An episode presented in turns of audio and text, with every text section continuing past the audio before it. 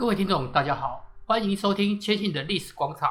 这次我们从科学来说历史，主题是炼金术与牛顿。我们今天认识的西方炼金术是中世纪一种化学哲学的思想与始祖，是当代化学的雏形。目标是通过化学的方式，将一些基本的金属转变为黄金，制造万灵药与制备长生不老药。可以说，炼金术士就当时的科学研究人员。但是，由于教会的立场，将炼金术士抹黑为与魔鬼交易的邪恶巫师，让一般民众深信不疑，成为见不得光的一群。但真是如此吗？在公元一世纪到五世纪时，当时的炼金术普遍认为金属都是活的有机体，可以经由人为促进发展成为黄金，又或者是人工仿造制成。炼金术士大多采用相当普遍的方式，将我们常见的四种金属铜、锡、铅、铁融合，获得一种类似合金的物质，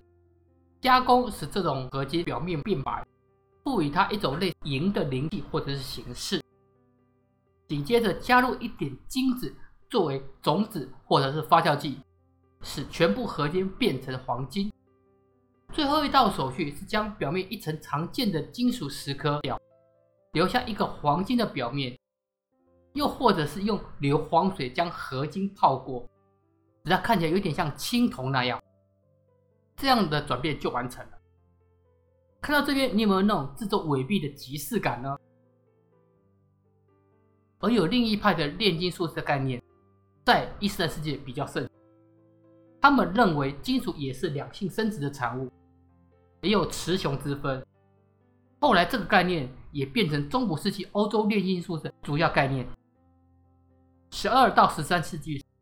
从伊斯兰世界传入理性与蒙昧并存、求知与贪欲共生的欧洲炼金术，不意外地掀起一阵狂热。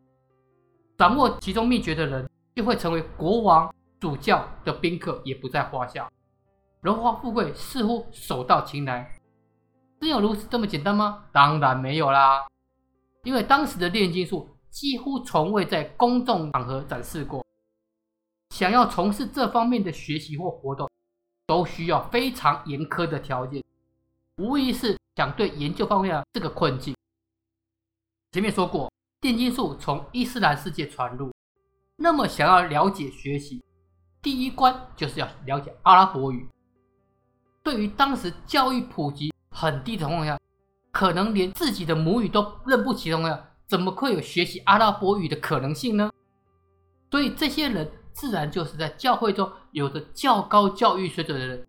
才有可能拜读相关的书籍。好，懂阿拉伯文就够了吗？当然不是，想学习还是要有系统学习过，比如亚里士多德的质量物理学说与金属性成学说。作为研究炼金术的理论基础，当然，如果精通几门语言啦、占星学啦、宗教学啦、哲学、医学方面的知识，就再好不过。看到这里有没有发现，中古世纪的炼金术教育绝对不比我们现在物理学、化学博士还要轻松，甚至还更加严苛。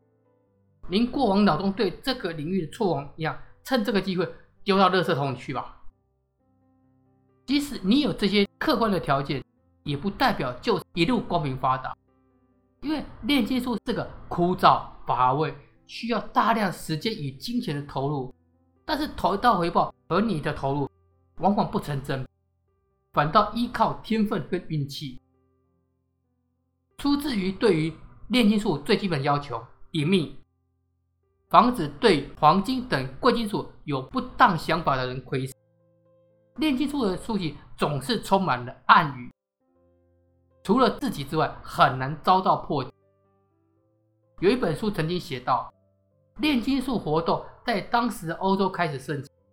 不少权贵人物出于个人的野心与金钱的欲望，对炼金活动充满了期待。这句话就道尽了其中的关键与窍门。艾萨克·牛顿，这位堪称全世界无人不知、无人不晓的英国物理学家。甚至是伦敦三一学院的教授，三一这个名字就是来自基督教的三位一体的教义，也就是圣父、圣子、圣灵共为上帝的概念。其实他当时就以数学的方式来分析理解圣经，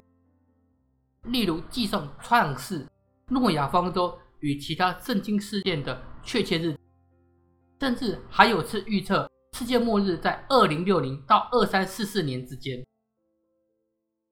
身为教授的他，甚至也怀疑圣经段落的真实性，像是怀疑有庞大的骗局，为了支撑耶稣就是上帝的概念，破坏早期教会的传承。他不仅认为这个概念就是偶像崇拜，甚至还怀疑三位一体的概念。如果他这个想法被当时的宗教狂热分子听到，绝对会给他冠上 heresy 异端的罪名。相较于我们熟知在物理领域的牛顿，他一生花在炼金术时其实还更多，长达三十余年。还加一八，以他的身份学识来说，炼金术士的要求一点都不困难。问题在于他的身份太过于有名了，如果被人所知，就会惹来不必要的麻烦。他探索炼金术。也像是他做科学研究方法一般，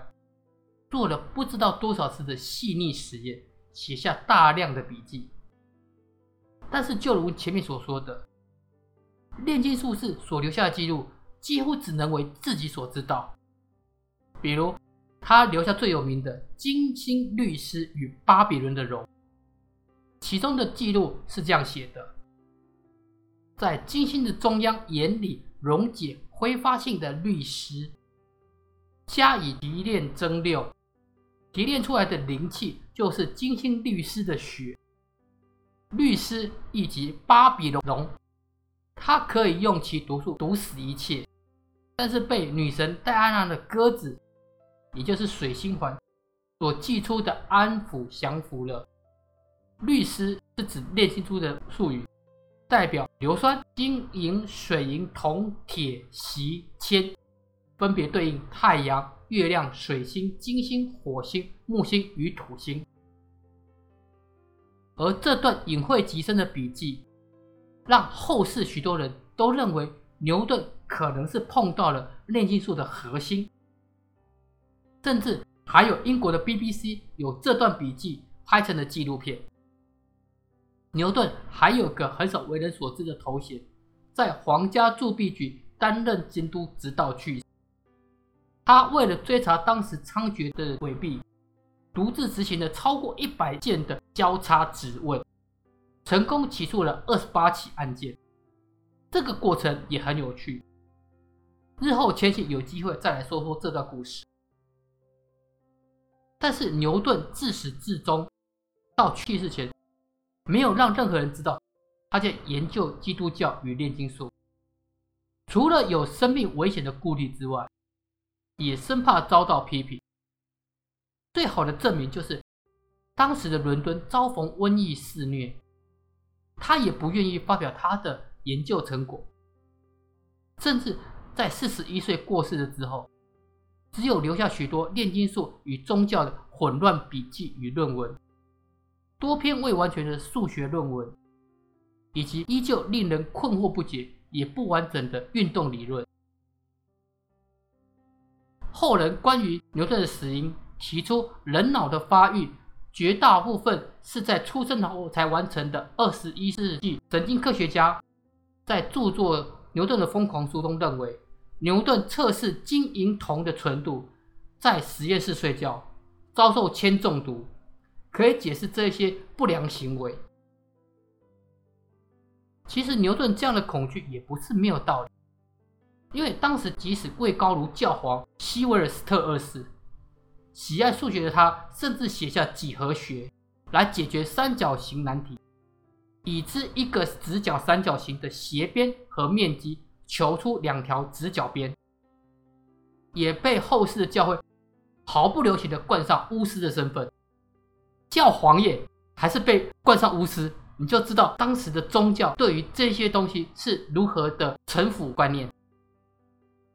从这段历史，我们可以窥见，像是炼金术啦、数学，过去被迷信宗教迷雾所掩盖的，其实这是我们现代的知识基础。当人们破除宗教以教义控制的方式之后，才正式走向理性的时代。先信说到这边，又想起一个因为宗教发生的悲剧——猎巫事件。这样的历史说出进入第二循环，当然还是有许多可以加强改进甚至不足的地方。如果您喜欢我提供的内容，希望能够听到更多不一样的历史解读，可以的话，请您以“千叶的历史广场”搜寻，在 Medium 或是 Blog 留下宝贵的意见，或是您有想听的历史主题，都与我分享，我会尽力改进缺点，提供给大家更好的历史想念。谢谢。